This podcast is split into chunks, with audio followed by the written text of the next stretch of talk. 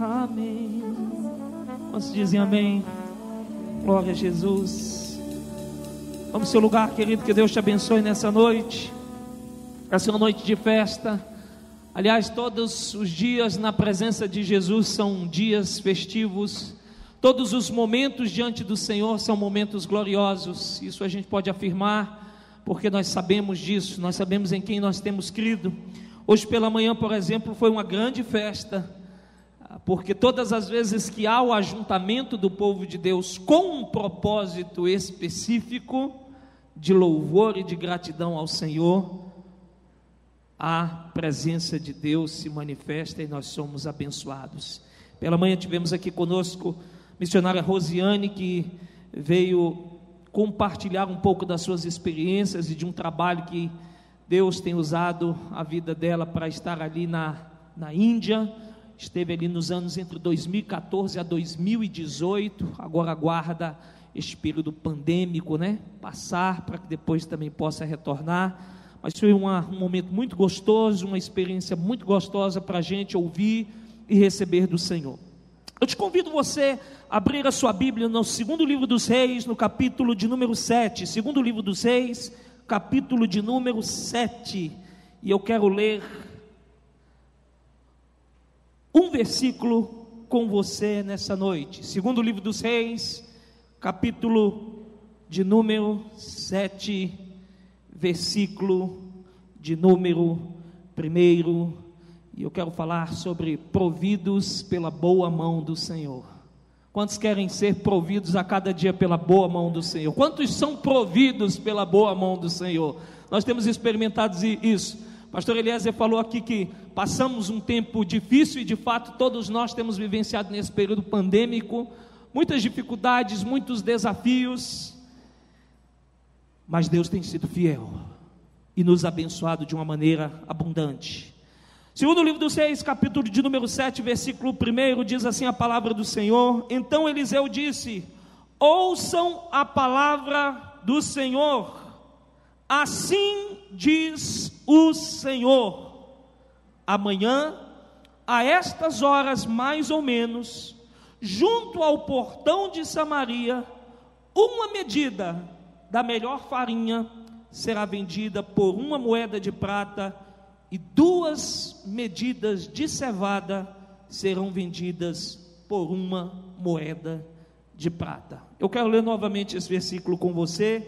A palavra de Deus diz assim: eu quero reiterar esse versículo. Então Eliseu disse: Ouçam a palavra do Senhor, assim diz o Senhor: amanhã, a estas horas mais ou menos, junto ao portão de Samaria, uma medida da melhor farinha será vendida por uma moeda de prata, e duas medidas de cevada serão vendidas por uma moeda de prata. Amém? Você pode dizer amém? Talvez para a gente que não entenda o contexto dessa história, a gente possa, possa achar um tanto estranho esses preços que estão sendo colocados sobre estes, uh, esses mantimentos ou essas provisões. Mas o fato é que quando nós analisamos o contexto dessa história, a gente vai ver que Israel está passando um momento muito delicado na sua história.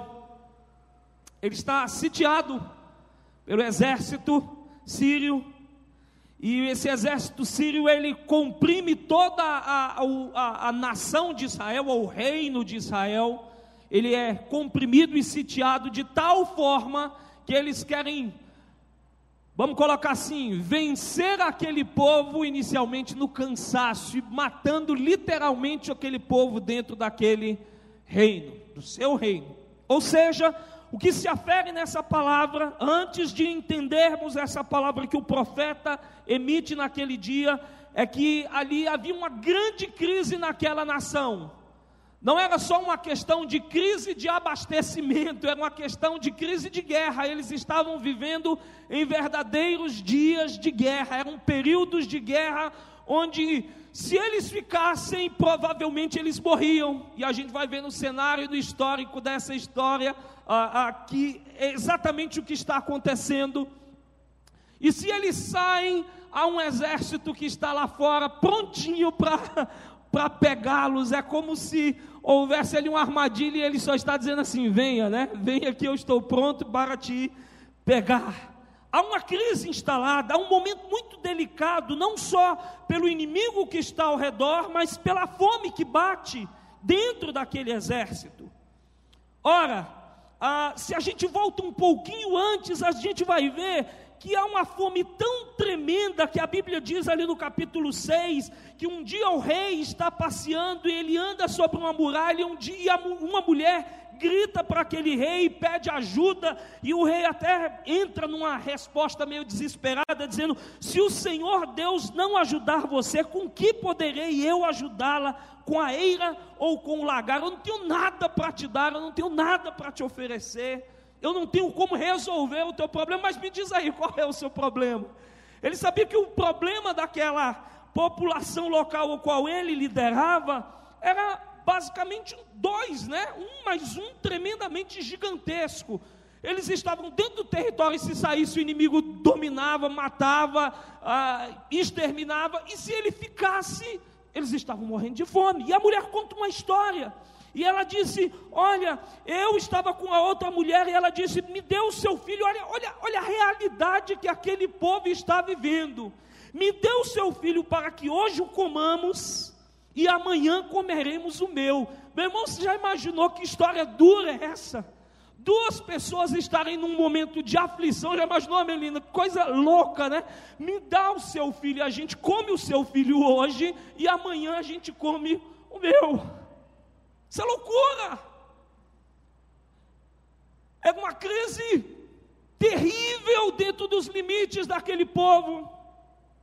E eu quero falar um pouco sobre, às vezes, essas questões conflituosas que surgem diante da nossa vida, porque, particularmente, essa crise conflituosa que está surgindo na nação de Israel em muita parte se dá pelo afastamento de Israel dos planos de Deus. A gente tem falado muito aqui no nosso dia a dia sobre vivermos nos planos de Deus. Quando nós saímos da linha de ação de Deus, quando nós saímos dos desígnios de Deus, quando nós estamos fora daquilo que Deus tem preparado para nós, Muitas vezes nós vamos colher consequências que não são as mais agradáveis possíveis. Aquele povo estava vivendo um momento muito duro, e o rei ouve aquela história ele diz assim: E a gente fez isso, a gente comeu o meu filho, mas no outro dia, quando eu disse a ela, então ok, vamos agora comer o seu filho, ela escondeu o seu filho. Essa era a crise.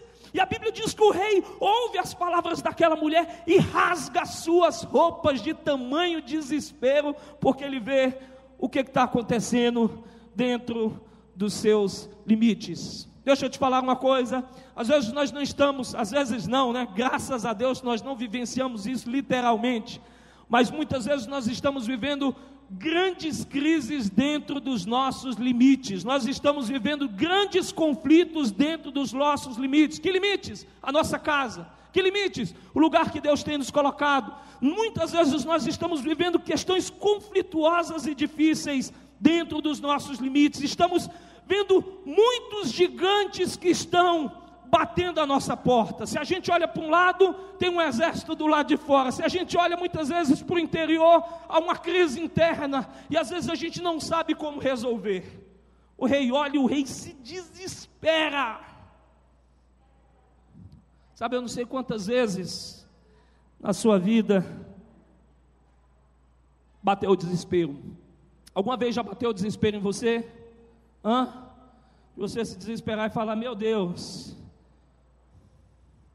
para quem tem cabelo ainda dá para arrancar o cabelo, né? Mas aqui não tem, não tem condições, né? E a gente literalmente se desespera. A gente entra dentro de uma rota que a gente pensa: o que fazer agora? Aquele rei entra, ele rasga suas roupas e ele praticamente ele mostra todo o seu desespero quando o povo olha e vê que por baixo, sobre a pele dele, o rei está usando um pano de saco, é um sinal de desespero, de humilhação, de tamanho momento humilhante que aquela nação está fazendo. Só que aquele rei, ele tem uma percepção equivocada, e eu quero parar nesse instante para que a gente possa entender algumas questões para chegarmos nessa palavra. Versículo 31, depois que ele ouve esse cenário calamitoso, aquele rei diz assim: Que Deus me castigue se até o final do dia Eliseu ainda estiver com a cabeça sobre os ombros. Olha lá.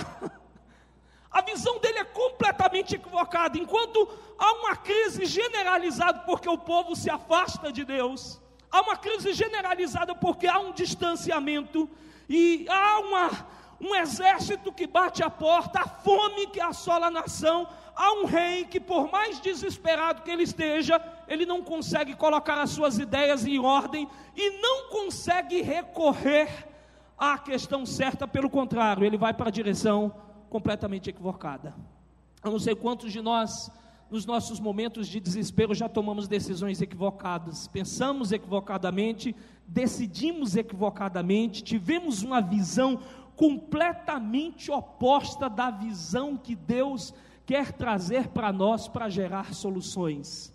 E sabe, visões equivocadas, decisões equivocadas, muitas vezes não é só uma questão de desespero, muitas vezes é fruto de falta de intimidade e de comunhão com Deus. Eu tenho falado muito sobre intimidade e comunhão com Deus, tenho falado muito sobre nós nos aproximarmos de Deus, de nós nos sujeitarmos a Deus, de nós confessarmos as nossas debilidades a Deus, de nós reconhecermos o quão carentes nós somos de Deus, de nós nos voltarmos para buscarmos a ação de Deus. Aquele rei toma uma decisão louca, ao invés dele se voltar para Deus, ele quer matar o profeta de Deus que Deus tem usado para fazer grandes milagres. Porque Eliseu já tinha sido levantado, Eliseu já tinha curado na mão da lepra, Eliseu já tinha feito maravilhas, sinais que estavam se cumprindo através da vida de Eliseu naquela nação. Pouquinho antes a gente vai ver que Deus usa Eliseu para desbaratar, ou seja, desfazer alguns conselhos do próprio rei da Síria.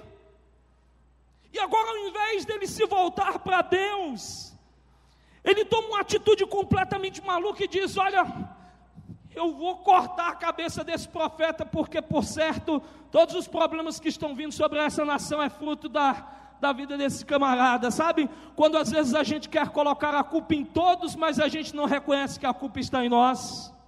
Hein?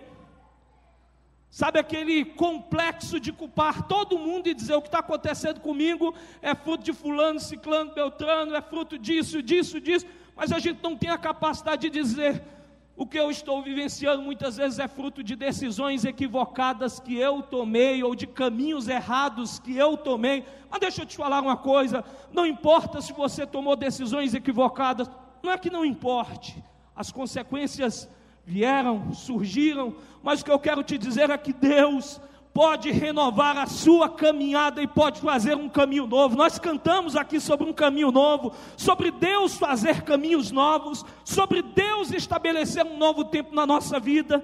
Aquele rei não está entendendo, e Deus nos guarde, Deus nos livre, Deus tenha misericórdia de nós, que nós não sejamos homens cegos da visão espiritual e que a gente não entenda aquilo que está acontecendo diante de nós. E assim acontece. Ele vai até o encontro do profeta para quê? Para tirar a vida do profeta. Só que quando ele chega dentro desse contexto, é exatamente o versículo de número primeiro que a gente leu, porque quando ele chega para fazer o mal ao profeta, o profeta sai para ministrar uma palavra que vem da parte de quem? A parte de Deus. E eu, quando reli esse texto hoje com vocês, o meu coração se enche, porque toda palavra e toda ação do que se move no natural e no espiritual procede de Deus. Tudo, tudo procede de Deus. E é por isso que quando o profeta lança uma palavra, ele diz: ouçam a palavra de quem? Não é a minha palavra, é a palavra do Senhor. Não é a palavra dele, ouçam a minha palavra. Não, a nossa palavra, ela não é poderosa, mas a palavra que sai da boca de Deus e do coração de Deus, essa sim é poderosa. Quando Deus disse: haja luz, houve luz. No princípio era o Verbo, o Verbo era Deus, o Verbo estava com Deus, e sem Ele nada do que foi feito se fez. É o Verbo, é a ação de Deus, Deus falando e chamando as coisas à existência.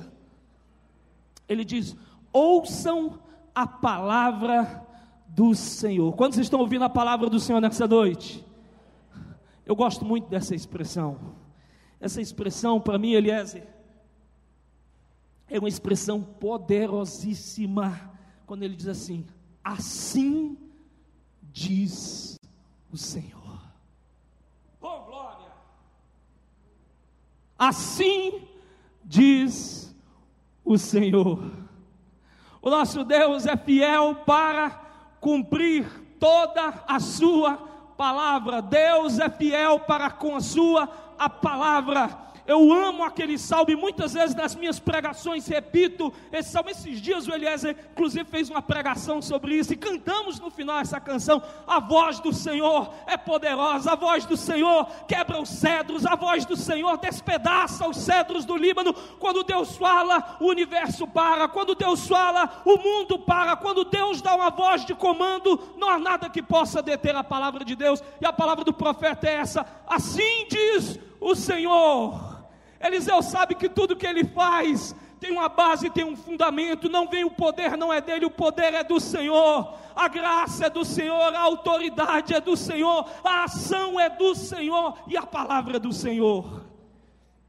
Nos nossos momentos de crise, nós precisamos ouvir a voz de quem? Não é a voz de qualquer um que está ao nosso redor. Inclusive, eu até te incentivo, meu irmão, pare de ouvir qualquer voz essa semana a pastora Karen pregando exatamente no culto de quinta-feira, que falávamos sobre cura e oramos por cura. A pastora Karen falou sobre a casa de Jairo, quando a os servos ali de Jairo chegam naquela situação. A mulher do fluxo de sangue tinha acabado de ouvir, é, de, de, de, de, relatar que, ele, que ela tinha tocado nas vestes de Jesus e que dele tinha saído cura, virtude. Jesus fala: Alguém me tocou, está naquele cenário. E chegam então os servos de Jairo e dizem: Não incomodes mais o mestre, porque a tua filha já morreu.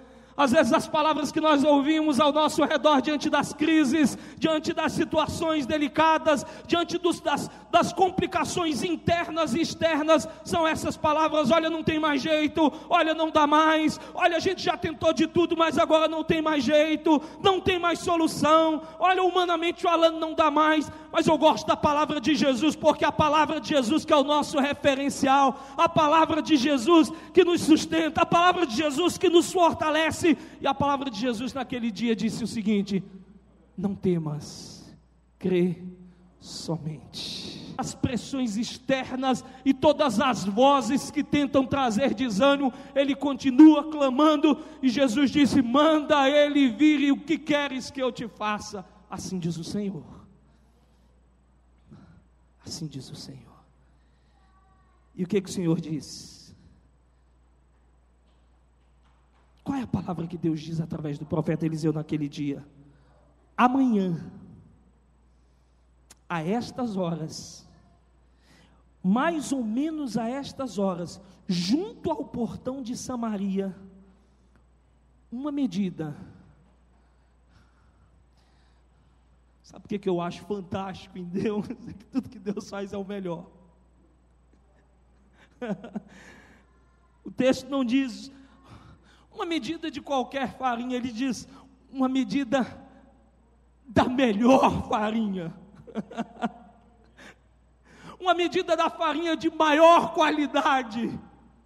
Eu não sei quais eram os tipos das farinhas daquela época do povo, mas o que eu posso dizer é que Deus está dizendo: eu vou dar o melhor para vocês, e o melhor para vocês vai ser vendido por uma moeda de prata, e duas medidas de cevada serão vendidas por uma moeda de prata. Era algo inimaginável naquele dia, era loucura.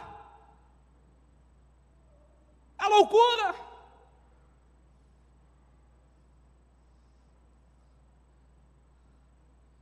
Evangelho é loucura. O Evangelho da cruz é loucura para aqueles que não têm a Cristo, mas para nós que conhecemos o poder restaurador de Jesus, é poder de Deus, é o dínamo de Deus na nossa vida. Pode ser loucura para muitos que ainda não tiveram essa experiência tão contagiante com Jesus, mas para nós que cremos nas verdades do Evangelho e que já experimentamos as belezas e a verdade do Evangelho, é poder de Deus, é o poder de Deus que se manifesta não só em palavras, mas em ações. É por isso que Paulo dizia que ele queria pregar o Evangelho que não consistia somente em palavras, mas em poder. É o poder que alcança, é o poder que cura, é o poder que transforma, é o poder que liberta, é o poder que muda histórias. Amanhã, Você está entendendo, meu irmão? Que a questão não é a gente, porque quando a gente fala de nós mesmos, não vai se cumprir. Mas quando Deus fala, Melina, Ele é referendador da palavra dele. Amanhã, mais ou menos a estas horas, vocês vão ver abundância aqui no meio de vocês. Minha gente, eu acabei de falar. O rei vem de um cenário onde as pessoas estão comendo o filho um do outro. E o profeta lança uma palavra dizendo que amanhã vai ter abundância. Isso parece ser uma coisa louca. Eu não sei quantas loucuras você já viveu, ou quantas, e me permita usar essa expressão, coisas bem loucas você já vivenciou em Deus. Eu sei que aqui tem muita gente que já viu muitas coisas, em um bom sentido, loucas acontecendo. Quando não se tinha provisão para viajar, Deus envia recursos. Sabe por quê? Porque o recurso é dele. Quando a gente não está vendo portas abertas, Deus nos dá um negócio. Quando a gente está orando por uma causa, Deus vai lá e responde. Quando alguém diz que não, que não vai ter cura, Deus vai lá e cura. Sabe por quê? Porque essa é a palavra dele. Essa é a palavra dele. Eles ouvem aquela palavra naquele cenário de crise, e há um homem junto com o rei, e esse versículo 2 diz isso, porém o capitão em cujo braço o rei se apoiava respondeu ao homem de Deus: mesmo que o Senhor Deus fizesse janelas do céu, será que isso poderia acontecer? Essa é a pergunta dele, e é uma pergunta de incredulidade, porque o cenário é um cenário muito propício para que haja incredulidade. Mas eu quero te alertar para algumas questões. A incredulidade nos priva de vermos a glória de Deus, muitas vezes. A incredulidade nos leva a zonas perigosas de não contemplarmos os milagres de Deus nas nossas vidas. O profeta mesmo olha para ele e diz: Eis que você verá isso com seus próprios olhos, mas não comerá disso. Você vai ver, mas você não vai comer. Isso é fruto de incredulidade. A incredulidade nos leva a não experimentarmos aquilo que Deus tem preparado para nós. Eu quero te convidar para nós sairmos de toda a zona de incredulidade. Sabe, nos últimos tempos, nós temos sido desafiados a crermos, e eu quero te chamar para que a cada dia a gente creia. Creia em quem? Em Deus. Cantamos Tudo Posso em Deus que me fortalece. Quantos creem que nós podemos naquele que nos fortalece. Eu não vou entrar dentro do contexto desse versículo, mas eu quero trazer algo para nós. Deus está nos chamando para nós crermos, crermos, crermos, crermos, crermos, porque Ele quer trazer abundância sobre as nossas vidas. Eu não estou falando, meu irmão, só de questões materiais. Eu estou falando que Deus quer abundar na sua vida e trazer abundância na sua vida, em todas as áreas da sua vida. Está faltando paz, Deus quer trazer abundância de paz. Se está faltando tranquilidade, Deus quer trazer abundância de tranquilidade. Se está faltando contentamento, Deus quer trazer abundância de contentamento, de gozo, de alegria. Mas eu te convido a nós não estarmos nessa zona de incredulidade. O capitão entra dentro de uma zona de incredulidade, o profeta responde: Cara, você não vai ver. Você até vai ver, mas você não vai comer daquilo que Deus tem para nós e o que Deus está prometendo. Deixa eu terminar essa mensagem. O fato é que há uma palavra, amém? Deixa eu te falar algo muito importante. Se você tem uma palavra essa palavra é de Deus, escuta o que eu estou te falando. Se você tem uma palavra e essa palavra quem te deu foi Deus. Segura, porque ela vai se cumprir. Amém? Meu irmão, Pode passar céus e terra,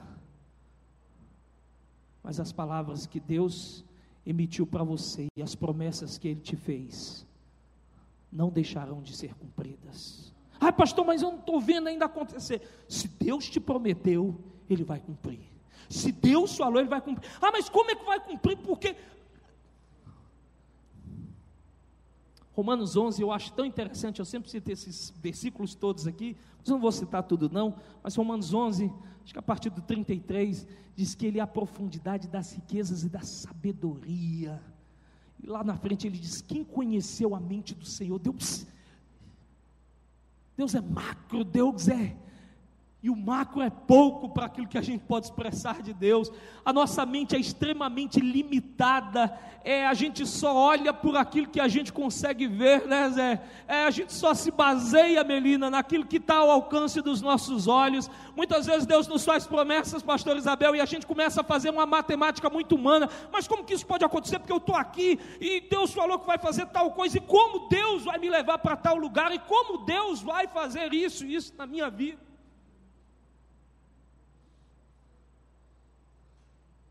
A gente tem um casal aqui de irmãos que ele veio primeiro do Rio de Janeiro e ele veio por uma palavra de Deus. Amém? Ele está ali atrás. Eu estou olhando ele ali com a camiseta branca ali. Ele veio com a palavra de Deus. Eu estou te tirando desse lugar e estou te mandando para cá. Aí vieram uns desafios aí que quase ele sai daqui e vai para outro lugar. Mas todas as vezes que a gente via essas questões desafiadoras, a gente se lembrava daquela palavra, do Deus que tinha falado. Então aqui. Sabe por quê? O que Deus fala se cumpre. Ai, ah, como é que vai ser? Meu irmão,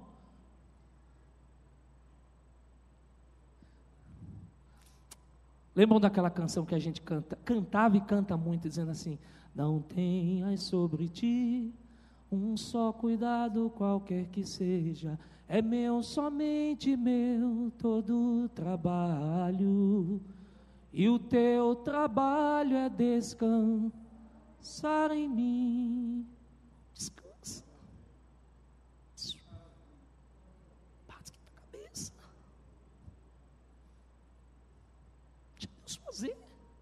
Se ele falou que vai fazer, ele vai fazer. Só descansa no Senhor. Eu estou te falando, para mim também é difícil. Eu estou pregando para você e a pregação também é para mim. Eu preciso descansar em Deus. Porque quantas vezes eu já tentei tomar a frente de Deus, não porque Deus falou e eu vou fazer aqui, são as ajudas que a gente quer. E todas as vezes que a gente olha na Bíblia que alguém tentou ajudar Deus em alguma coisa, as coisas não deram certo. Descansa.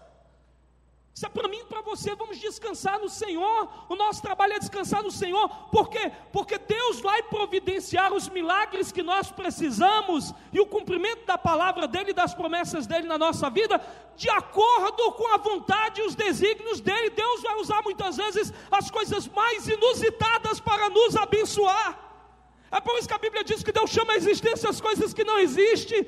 Deus cria coisas, Deus faz com que o inimaginável se torne o imaginável e o palpável diante de nós. Olha quem ele usa nesse cenário para que essa palavra se cumprisse. Quatro homens leprosos, nós sabemos o que, que a história diz sobre os homens leprosos e especialmente naquela época, eram marginalizados, tinham que ficar de fora da cidade, não podiam estar no meio do povo, eles estavam numa situação de isolamento, eles seriam as últimas pessoas que nós imaginávamos que Deus ia usar. Se eu perguntasse para cada um qual era a história que você daria, provavelmente a minha história seria Deus usando um grande exército para pegar a comida e abençoar o povo. Não, Deus não usa um grande exército até porque o poder é dele. Todas as vezes que a gente viu o povo dele, muitas vezes em situação de desvantagem, de aflição, de agonia, Deus usou os cenários mais inusitados para mostrar que Ele é Deus e é Ele quem faz, e a força e o poder pertencem a Ele. Quem são os instrumentos usados por Deus? Quatro homens leprosos.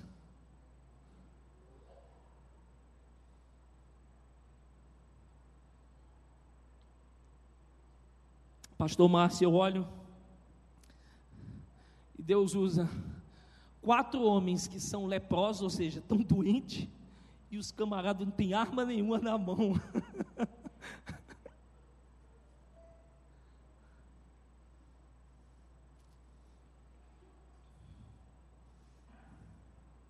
Eles dizem uns aos outros: Olha a conversa deles. A conversa deles é providencial. E eles dizem uns aos outros: Por que, que nós vamos ficar aqui? Se a gente ficar aqui sentado, a gente vai morrer. Olha o bate-papo dos quatro. Olha o bate-papo dos quatro. Desde a antiguidade ainda não se viu, ainda não se ouviu um Deus que trabalha por aqueles que nele esperam. Bate-papo dos quatro. Ei, se a gente ficar sentado aqui, a gente cara.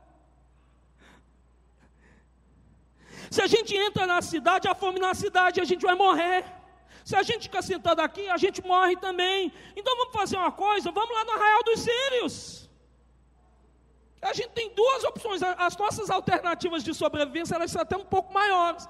Que a gente pode escapar e comer alguma coisa, render algum fruto para a gente, e a gente pode morrer, mas se a gente ficar sentado, a gente morre, se a gente entra na cidade, a gente morre.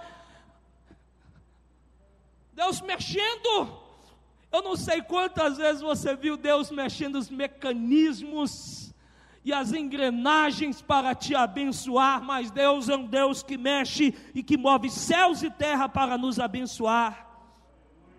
Olha, vamos para o arraial dos sírios e nos entreguemos a eles. Se nos deixarem viver, viveremos. Se nos matarem, apenas morreremos. Não tem mais expectativa para a gente, mas eram quatro homens sem expectativas que Deus usa para fazer algo grandioso do meio de um povo. Às vezes é do menor, é do que menos se espera, é de onde se tem a menor expectativa, é de onde se tem a visão menos focada que Deus usa para nos abençoar. E a Bíblia diz que ao anoitecer eles se levantam para ir até o arraial dos Sírios, versículo 5. E quando eles chegam às imediações do arraial, eis que lá não havia ninguém. E por que não tem ninguém? Porque enquanto eles estão indo para as imediações do, do exército sírio, Deus tinha providenciado que houvesse um ruído de carros de guerra e de cavalos e o ruído de um grande exército, de maneira que eles disseram uns aos outros: está vindo um grande exército contra a gente. O rei de Israel se juntou com outros reinos e está vindo contra nós, e nós vamos perecer, vamos largar tudo e vamos sair correndo e sair disparados. Ou seja, quatro homens que Deus usa para providenciar um grande barulho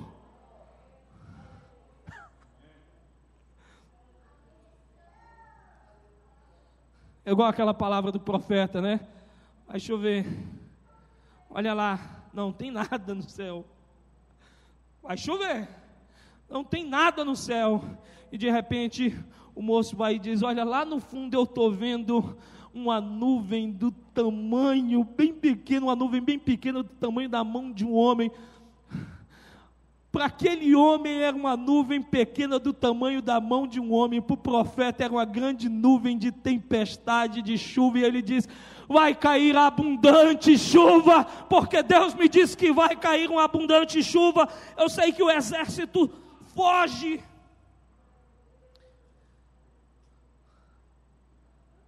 Os quatro leprosos chegam às imediações do arraial, entraram numa tenda,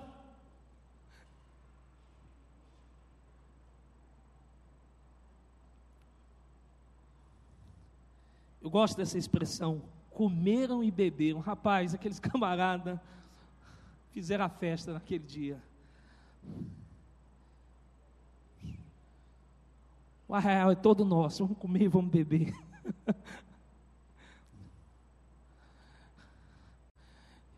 Eu tenho uma expressão eu normalmente eu uso as minhas expressões mais no culto da manhã, quando não está sendo filmado, mas eu vou usar minhas expressões e que fique registrado. Não sei quantas vezes você já usou essa expressão, vamos tirar a barriga da miséria. Quem já usou essa expressão? Eu já usei muito, tá? Eles literalmente tiraram a barriga da miséria.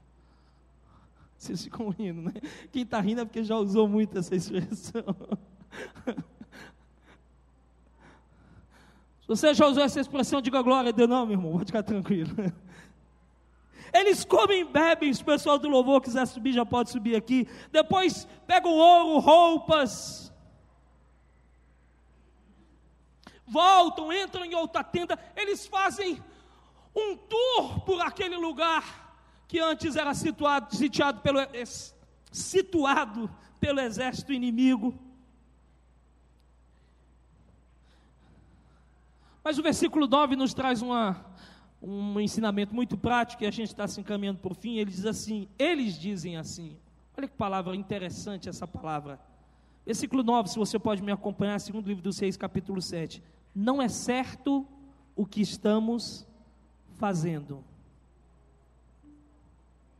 Opa, comemos e bebemos, já forramos. já pegamos aqui algumas coisas, já entramos, já conhecemos, já fizemos um tour. Não é certo o que nós estamos fazendo. Sabe por quê? Porque este dia é um dia de boas novas e nós nos calamos. Se esperarmos até a luz da manhã, seremos tidos por culpados. Vamos agora mesmo anunciar isto no palácio real. Eu sempre digo isso, que há bênçãos de Deus que Deus nos dá, e elas são bênçãos para nós guardarmos para nós. São mistérios de Deus, são segredos de Deus. Há coisas que são secretas de Deus para nós e você deve guardar para você. Mas há coisas que Deus faz na sua vida que você precisa contar, anunciar, proclamar. Há segredos que Deus nos traz que nós guardamos, há bênçãos que Deus nos dá que nós anunciamos. Eles dizem: hoje é dia de boas novas. Eu não sei quantos creem que hoje é dia de boas novas. Quantos creem que hoje é dia de boas novas? Se nós nos calarmos, nós vamos estar como culpados. Vamos agora mesmo. E eles vão e gritam para os porteiros da cidade, anunciando o seguinte: Fomos ao arraial e contam toda a história. Não vimos nem ouvimos ninguém, encontramos apenas os cavalos para nós resumirmos, o rei, chega essa palavra ao rei, o rei pensa que é uma estratégia do próprio reino da Síria para que eles saiam e sejam pegos. E o rei manda que alguns possam ir ao arraial e conferir. É a palavra do rei. Eles pegam dois carros de guerra com cavalos. O rei envia os homens atrás do exército dos sírios, dizer: Vão ver o que está acontecendo. E quando eles vão atrás dos sírios até o Jordão, eis que todo o caminho está cheio de roupas, de armas. Que na pressa os sírios tinham jogado fora, e os mensageiros voltam e anunciam isto ao rei, e o povo sai e saqueia tudo e toma tudo, conforme a palavra de Deus tinha anunciado. Deus não fala como vai acontecer, mas diz que vai acontecer.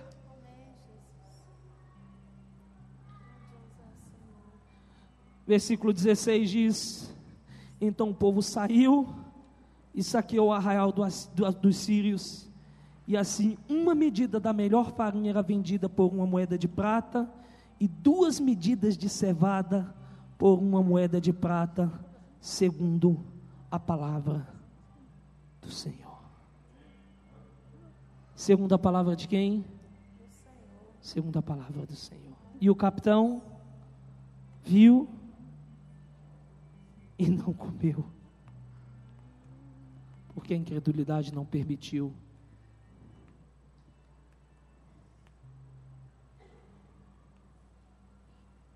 Que ele tomasse parte dessa bênção. Eu quero te chamar nessa noite para nós orarmos juntos. E quero te chamar para nós crermos nas promessas e na palavra do Senhor. Eu quero te chamar para nós descansarmos em Deus. Você tem uma palavra de Deus firme no seu coração? Descansa no Senhor. Fique de pé e nós vamos orar. Eu quero orar junto contigo nessa noite. Eu não sei se há regiões sitiadas. Eu não sei se internamente há crises, se externamente há exércitos contra você, Mas eu quero te dizer que se nós estamos debaixo da palavra de Deus, nós vamos ver grandes coisas acontecendo. Podem ser coisas inimagináveis, mas se Deus está falando conosco que vai acontecer, vai acontecer. Guarde as palavras de Deus no seu coração, guarde as promessas de Deus no seu coração, guarde com a esperança em Deus tudo aquilo que Deus te falou, porque Deus é fiel para cumprir. O profeta falou assim: diz o Senhor, amanhã, e no outro dia, o exército e todo aquele povo experimentou a provisão de Deus. Que a provisão de Deus, e eu não estou falando somente de provisão material, a provisão naquilo que você precisa ser provido, seja derramado sobre a sua vida nessa noite. Você que está aqui, você que está em casa, guarde essa palavra no seu coração e que Deus encha o seu coração com essa certeza que Ele é fiel para cumprir. Oremos e depois nós cantamos essa canção. Pai Todo-Poderoso, nós estamos na Tua presença, Senhor. Ah, Senhor, nós oramos nessa noite. E nós pedimos, Senhor Deus, que o nosso coração seja renovado no Senhor, que a nossa fé seja, Senhor Deus, renovada no Senhor. Quantas vezes estamos vivendo, Senhor Deus, conflitos internos ou externos, Senhor, e aquilo que está diante de nós são verdadeiros cenários de morte, são verdadeiros cenários de guerra, são verdadeiros cenários, Senhor, onde nós não vemos escapes, onde não vemos solução, mas nós cremos no Teu poder, cremos na Tua palavra. Cremos que quando o Senhor dá uma palavra de ordem, Senhor, as coisas mudam, Senhor. Cremos que quando uma palavra sai da tua boca, nada pode brecar a tua ordem, Senhor, e a tua voz de comando, porque é o Senhor que dirige todas as coisas. Senhor do Senhor é a terra, a sua plenitude do Senhor é este mundo. O Senhor governa, Senhor Deus, todo esse universo. E ao som da tua palavra, Senhor Deus, ninguém pode, Senhor, ir contra Deus. Deus, nós oramos agora para que todos aqueles que têm uma palavra do Senhor, uma palavra, Senhor, de esperança, de promessa, Senhor, possam manter os seus corações firmes no Senhor, ainda que pareçam coisas inimagináveis de se cumprirem, mas que o Senhor possa renovar a nossa esperança, sabendo que o Senhor usa muitas vezes aquilo que é o inusitado, aquilo que diante de nós, Senhor, é uma loucura muitas vezes mas que o Senhor use, Deus, para a glória e louvor do teu nome. Oramos por aqueles, Senhor Deus, que muitas vezes estão caminhando, Senhor Deus, com desesperança, Senhor Deus, sem esperança, Deus. Nós oramos agora para que o Senhor traga esperança e o alento nesta noite e que o Senhor possa revelar o teu poder, Senhor, porque, como diz a tua palavra, o Senhor é o mesmo ontem, hoje e será eternamente. Nós queremos descansar nos teus braços e na tua palavra, Deus. Assim nós oramos, Pai, no nome de Jesus. Nós te agradecemos, Senhor. Amém e amém, Jesus.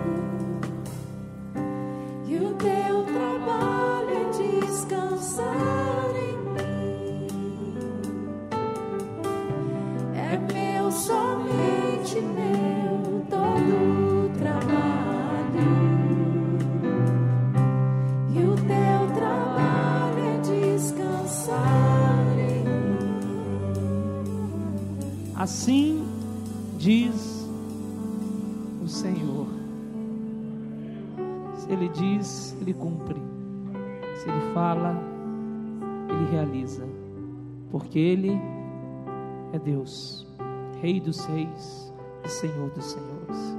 Essa última oração, nós vamos nos despedir da pastora Melina uma vez mais. pastora Melina retornou para Águas Claras e estava aqui com a gente alguns meses, né, Mel? Deus abriu uma outra porta e ela vai estar um pouco mais distante da gente, mais, próximas de, mais próxima de outras igrejas de nova vida e nós não podemos ser egoístas. Ela é uma bênção nas nossas vidas. Eu quero chamar a Melina para vir aqui à frente. Vem cá, Melina. E a gente vai fazer uma oração de gratidão a Deus mais uma vez pela vida da Melina.